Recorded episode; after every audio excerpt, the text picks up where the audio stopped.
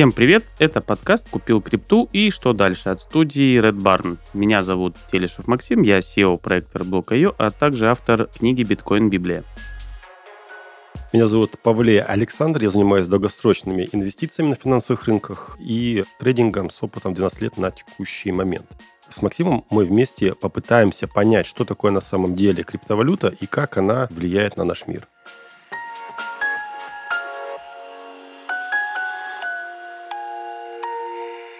Всех приветствуем. Сегодняшняя тема нашего подкаста «Так ли безопасно хранить деньги в криптовалюте, как кажется?» Собственно, анонимность и децентрализация, кажется, делают наши криптокошельки безопасными. Но, с другой стороны, площадки могут заблокировать счета. Еще есть сотни, собственно, вирусов и других программ червей, которые могут украсть данные. Итак, как же, собственно, это безопасно хранить и является ли вообще там безопасная безопасность? Максим, но для того, чтобы разобраться, где безопасно, а где небезопасно, надо, наверное, сначала определить, какие вообще способы есть э, хранения. Как, где можно хранить крипту? Вот хранение крипты это немного не такой способ, знаешь, как это пошел в землю закопал и надпись написал, да? Вообще нужно сначала вернуться, вот как в обычной жизни, крипта криптой, а как мы вообще вот храним бумажные деньги, там, что мы с ними делаем. Вот один из способов, да, хранить в банке. Аналогия... Стеклянной, в трехлитровой? ну, практически. можно в государственной с лицензией, а можно в стеклянной и то, и то банка. Знаю, есть люди хранят э, деньги в банках, в прямом смысле закапывая их в землю, как ты сказал. Но это, наверное, радикальный способ. Возможно, самый безопасный, смотря что закапывать. И вот, э, в общем-то, есть централизованные площадки, такие как Binance на сегодняшний день, это вот как раз-таки у нас там FTX банкротом стала, это была централизованная биржа. А есть децентрализованные биржи, Uniswap, есть холодные кошельки, есть еще различные кошельки, такие как MetaMask, э, TronLink, есть еще Exodus, например, как э, холодный кошелек программный, который у тебя там в телефоне находится. И все это способы хранения. Вопрос, кто как хранит и почему он так делает. И тут очень просто. То есть, э, если вам нужны эти деньги, скажем так, активы, не деньги, а активы. Мне больше нравится вот такое понимание этого. Если они вам нужны каждый день для торговли, то есть вот ты трейдер, как бы тебе нужны они каждый день торговать. Поэтому, если это является твоим источником дохода, и как бы ты с ними манипулируешь, скажем так, работаешь именно таким образом, то значит они тебе нужны каждый день. Тебе не подойдет никакая банка, э, закопанная там в лесу, и там ни один матрас тебя не спасет, они тебе каждый день здесь нужны сегодня и сейчас. Вот как, собственно, тут безопасно это дело хранить? Это хороший, очень большой вопрос. То, что когда э, ты используешь централизованную биржу, это биржа, которая спрашивает у тебя, кто ты такой, покажи мне свой паспорт, KYC, знай своего клиента и так далее. Если надо, еще и email запросят. Там, я думаю, мы к этому дойдем. Где ты эти деньги взял изначально. Вот. И иначе тебя не допустят к торгам. То есть в обычной жизни как происходит? Вот у нас есть акции по аналогии там, с цифровыми активами, а, и что мы с ними делаем? Ну, то есть если торговать, например, акциями, вот, например, я как физическое лицо, ты, например, Сашка, как физическое лицо, то есть какой у нас вариант? Мы обращаемся к брокеру, который предоставляет нам услуги по допуску к торгам. То есть в данном случае, к примеру, это может быть там Тинькофф приложение, там ВТБ приложение, там может быть Сбербанк еще акции существуют, не знаю. Вот, то есть в любом случае я как физическое лицо, наши слушатели как физическое лицо, и ты, мы не можем торговать этим сами. То есть мы должны делать это через посредника, у которого есть лицензия, который нам предоставляет доступ. И ему за каждую торговлю, в общем-то, идет определенная комиссия. Вот так в общем-то, происходит с акциями. А тут на тебе получите, где каждый без э, брокера и без лицензии может прийти на криптовалютную биржу и начать там торговать, причем все равно от какой суммы, хоть ты там на 100 долларов торгуешь, хоть на 100 миллионов долларов торгуешь. То есть все они спрашивали, ты обладаешь ли образованием, есть ли у тебя лицензия и так далее. Тебе просто сказали, на, торгуй. Ну, ты же все равно торгуешь через посредника, точно такая же биржа. Ну, как? Ну, Ты выходишь на нее и... ты же непосредственно на бирже торгуешь. А когда ты торгуешь акциями в Тинькове, Тинек является как раз-таки посредником, у которого есть лицензия для того, чтобы это делать за тебя. А тебе он лишь предоставляет как бы доступ к терминалу, взимая за это комиссию.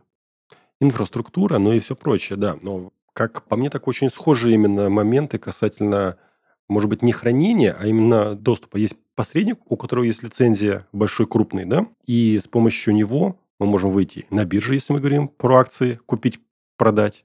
И, в частности, если мы говорим про там, централизованные торговые площадки на крипте, да, то схема очень похожая. Единственное, что нет вот этого прослойки брокера. Ты напрямую выходишь на биржу. Да, брокера нет. И получается, что для того, чтобы тебе торговать этим, да, ты должен хранить эти свои активы, которые ты используешь в торговле, напрямую у централизованной биржи. Соответственно, эта биржа берет на себя обязательства по хранению твоих активов, и э, она за них отвечает.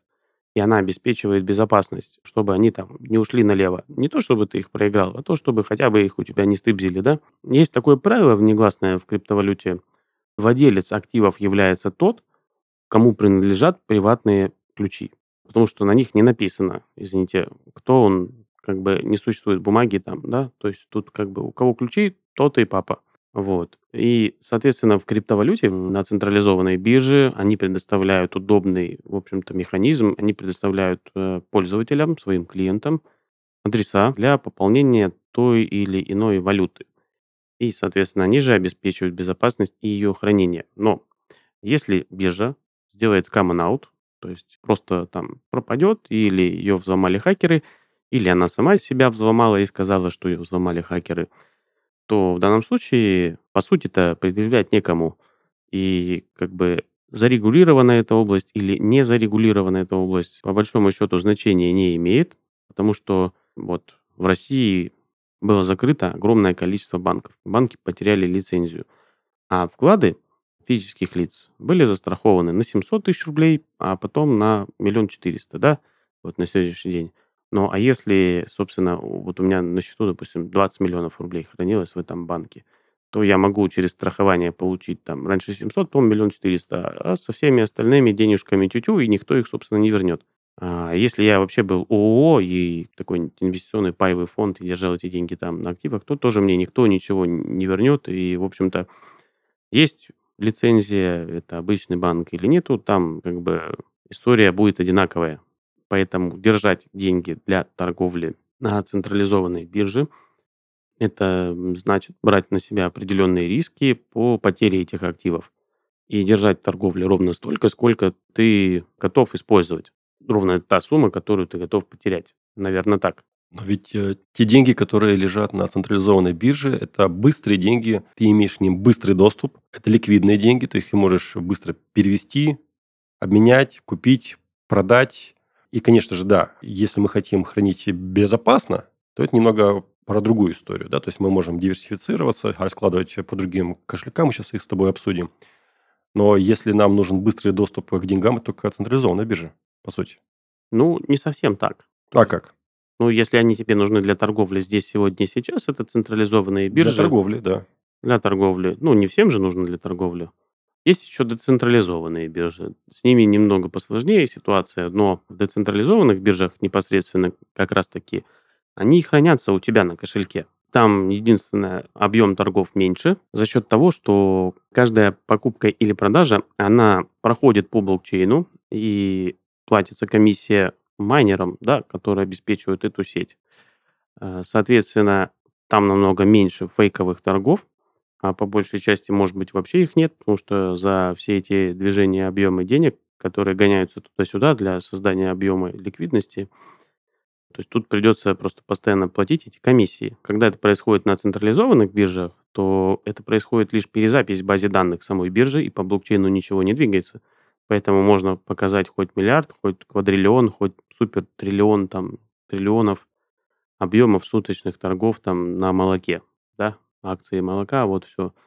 Поэтому лишь происходит перезапись и все. Поэтому, конечно же, за счет того, что большая ликвидность, показаны большие объемы торгов день и так далее, то есть э, люди выбирают и идут на централизованную биржу, где видят там все классно, а вот какая-то децентрализованная биржа, ну там, не знаю, Uniswap, например, что-то там мало, каких-то там 2 миллиона долларов в день, вот э, а мне надо в разы больше, и в итоге индекс доверия, к примеру, у кого-то основываясь на этих данных, он выбирает более крупную биржу по объемам и уходит туда. А на самом деле децентрализованная биржа – это так устроено, что фактически все у тебя находится на кошельке. И совершив тот или иной обмен, фактически они возвращаются к тебе же обратно и на кошелек, в отличие от централизованной. И ты сам управляешь своими активами. Вот это такая большая принципиальная разница.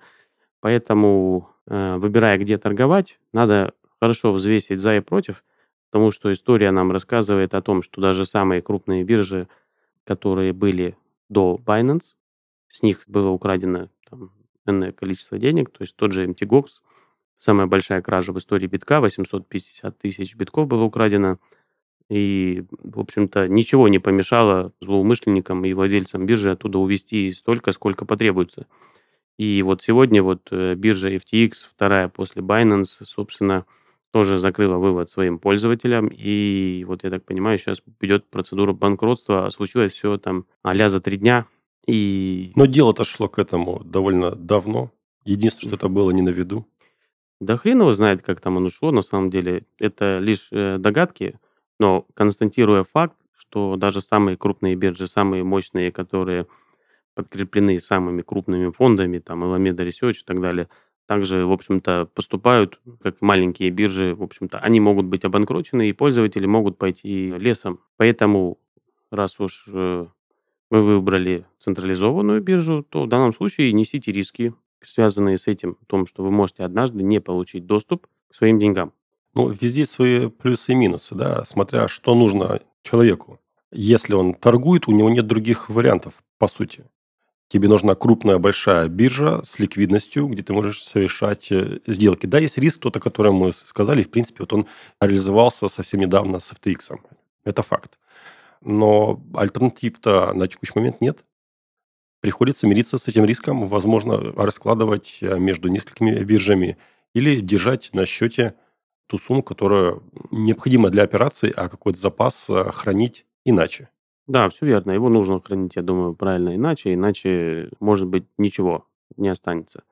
То есть, э, на мой взгляд, э, децентрализованные биржи, они существуют по большому счету, там, может быть, как три года от сегодняшнего времени, и все еще у них на самом деле впереди. Ведь э, это лишь программный код, как бы, да, и подход к нему, скажем так. Им нужно доказать свое право на существование, а дальше эволюционировать и забрать мощный объем торгов. Вот тогда люди придут туда. Ведь э, по большому счету вот эти всякие ETF, биткоины и так далее, которые там происходят на бирже CME, это все такие пузыри большие. Э, фактически никакого биткоина у них нет, и ни черта у них там не двигается.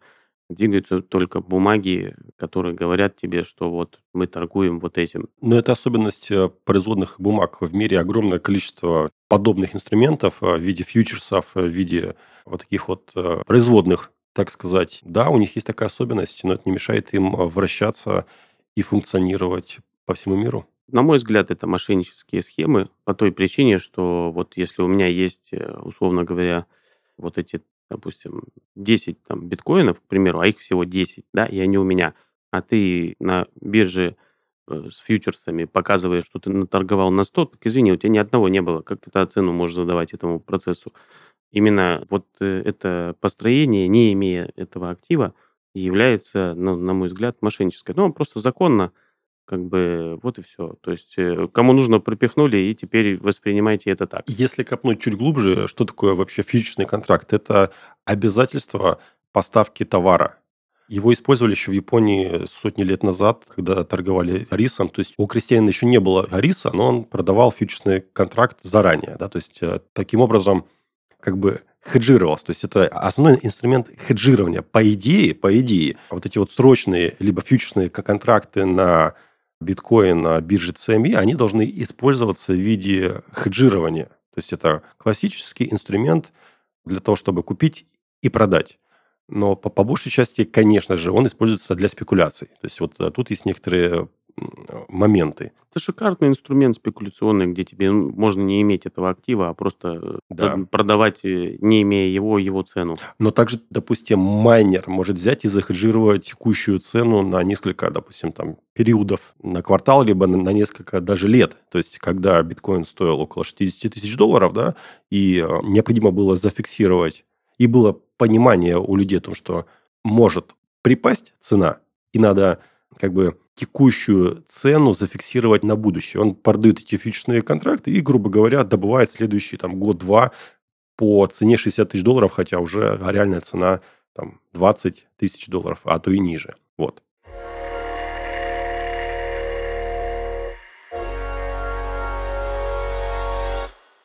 В нашем подкасте есть рубрика «Чем платили люди», в которой мы расскажем о самых нестандартных вещах, которые люди когда-либо использовали в качестве денег. Сегодня поговорим о зубах. Речь, конечно, не о человеческих зубах. В Новой Гвинее в качестве валюты использовались зубы кабана, но не обычные, а те, что были загнуты в абсолютно правильное кольцо. Для этого молодым кабанам вырывали верхние клыки, чтобы они не мешали расти нижним. Далее животные выдерживали несколько лет, пока нижние клыки не завьются в колечко. Зубы кабанов были очень крупной валютой. Например, на одно такое кольцо можно было купить целую свинью – а в Меланезии до середины прошлого века в качестве денег нередко использовали собачьи зубы. Но не все, а только четыре клыка. Например, выкуп за невесту стоил 100 таких зубов. К счастью, сегодня нам не нужно вырывать никому зубы, чтобы расплатиться за покупки. Мы используем куда более удобные деньги – наличные или виртуальные, криптовалюту. Перейти на нее можно безопасно и комфортно с сервисом от Best Change. Best Change – это бесплатный интернет-сервис, который помогает находить обменные пункты с наиболее выгодными обменными курсами. Вот уже 15 лет компании мониторят рынок криптовалюты для того, чтобы предоставить своим пользователям достоверную и качественную информацию о курсах, что делает их крупнейшими и лучшими в своем деле.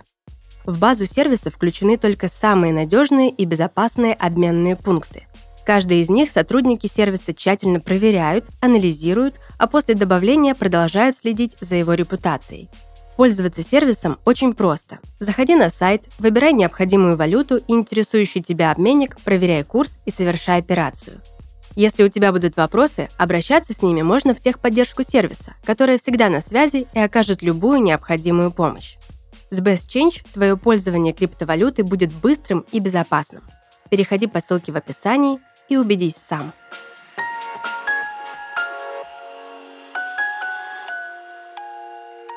Ну, мы отошли чуть-чуть от темы, мы все-таки про хранение говорили.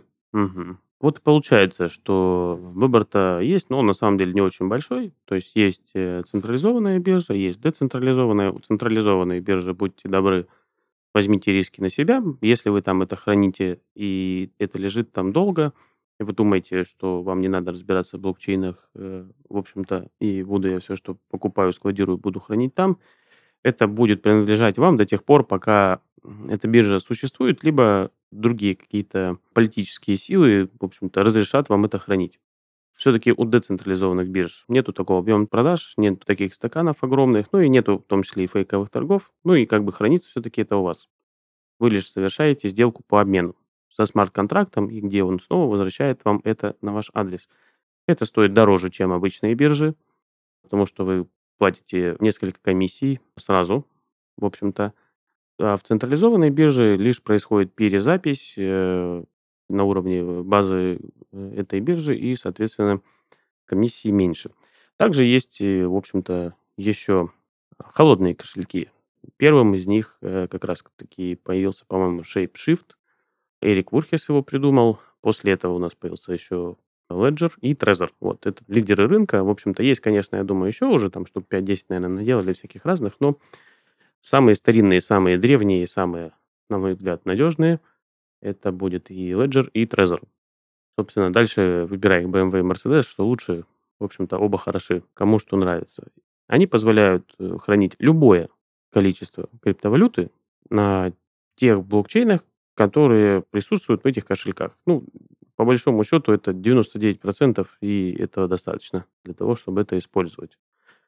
Другое дело, нужно понимать, то есть, используя любую, в принципе, криптовалюту, вы берете на себя ответственность, что у вас нету третьей доверительной стороны в виде банка, да, которая вам восстановит пароли и как бы и все из этого выходящее. То есть, соответственно, вы сами и банк. Ну, тогда сами, как банк, ну, обеспечьте себе правильное, достойное хранилище и по безопасности в том числе, которое будет более продумано. Вот. Это непростой процесс. Конечно. И большинство граждан, в принципе, не готовы брать на себя эту ответственность. Да, она им по большому счету-то не нужна. И такой очень простой подход. Да, господи, что я там купил-то на тысячу долларов, две. Нафига мне еще банком становиться, еще в этом разбираться? Вот буду хранить я на децентрализованной площадке э, или централизованной вот там где-нибудь на топовой бирже а-ля FTX. Ну вот, в общем-то, потом и результаты будут такие. И не жалуйтесь после этого. Да, но если мы говорим про хранение на холодном кошельке, здесь, э, наверное, нужно чуть глубже копнуть, чтобы было понимание у наших слушателей, какие есть э, риски, плюсы и минусы. Кроме того, что человек может просто забыть пароль, что, скорее всего, может случиться, да, либо он может быть скомпрометирован, если это простой пароль, либо записан на бумажке, либо где-то в текстовом файле на компьютере. Это же небезопасно. Ну, то есть, по сути, у нас есть кошелек, который хорошо защищает, но есть а, ключ доступа к нему, который может храниться абсолютно небезопасно. Ну, не совсем это так. А как? А, работает следующим образом. То есть, если мы возьмем холодный кошелек, он существует вот, к примеру, программный и есть физический, да, который можно ручками потрогать собственного физического находится специальный чип, который занимается шифрованием паролей и подписывает э, операции и транзакции э, в самом этом устройстве. И из э, слов, которые предоставляются изначально при его первом запуске, и генерятся, собственно, все адреса. Все, что нужно делать, по большому счету, человеку, который использует такой кошелек, безопасно хранить свои слова. А, потому что эти слова и есть, по сути, адреса и пароли. Вот немножко по-другому устроено. То есть есть такой стандарт BIP39, в него входят слова, которые подходят для математики. Например, вот есть большое простое число, там, ну, к примеру, там простые числа, они не подходят для математики, они не делятся как надо. А есть э, числа, которые идеально подходят. И как бы из них, получается, собираются определенным образом слова. Эти слова, по сути, математические данные, которые можно использовать в шифровании. И по сути, по своей, то есть если так вот объяснить, может быть, как-то более простым языком, на небе у нас есть бесконечное количество звезд. И у каждой этой звезды есть свои координаты. Когда мы записываем слова куда-то на бумагу, например, то есть эти слова, по сути, и есть координаты той звезды, то есть это мои адреса, и из этих слов генерится бесконечное множество адресов, которые будут собраны именно из этих математических слов. И подходить они будут как для биткоина, для эфира, так и для остальных, собственно, валют. И получается, что по сути слова это есть пароль, а из этих слов же и сгенерены и адреса. Поэтому, зная слова, если их неправильно хранить, то есть э, можно получить доступ э, ко всему, что есть.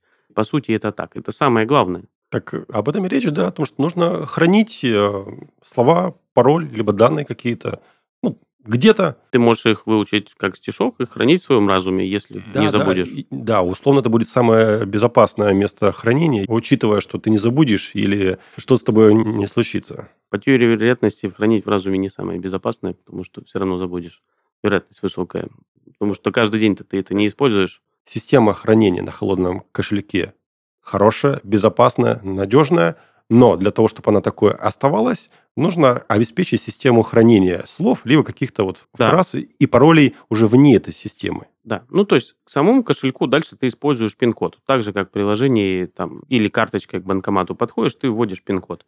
То есть если ты забыл этот пин-код или потерял это шифровальное устройство, разбил, утопил, ну что угодно может с ним случиться, то тебе потребуются слова, и слова являются по факту фразой восстановления всех твоих данных. Ты можешь эти же слова ввести в любой другой кошелек, в MetaMask, там, TronLink, не обязательно в SG Ledger или в Trezor, там, более новые модели, и получишь, собственно, допуск к тому, что там есть и чего из этого используется. То есть это очень надежная, хорошая вещь, которая позволяет использовать его даже на самом зараженном компьютере где ты можешь безопасно прийти э, в любой игровой клуб в мире, сесть, э, воткнуть это устройство, совершить свою транзакцию и уйти, не переживая, что там какой-то вирус схавает это приложение. То есть, по сути, по своей вся запись транзакции, она происходит внутри этого шифровального устройства. В отличие от всех браузерных кошельков и всех остальных, то есть там система устроена по-другому. Соответственно, тут э, слушателям надо, наверное, в первую очередь определиться, насколько долго они хотят это хранить и насколько вообще важна им эта безопасность. Потому что, по сути, по своей безопасности много не бывает. Можно просто настолько заморочиться, что в итоге и самому вспомнить, как потом бы это расшифровать. Слова тоже можно, например, еще дальше зашифровать и себе там, не знаю, на потолке картину нарисовать, и если ты знаешь алгоритм складывания, вот и складывай свою картинку, да и все, и получится эти слова. Можешь дальше перешифровать, есть еще ряд шифровальных таких программ, которые позволят тебе это все это дело перегенерить там файл, и этот файл хранить в облаке. И все. И как бы в итоге главное знай, как обратно вернуться.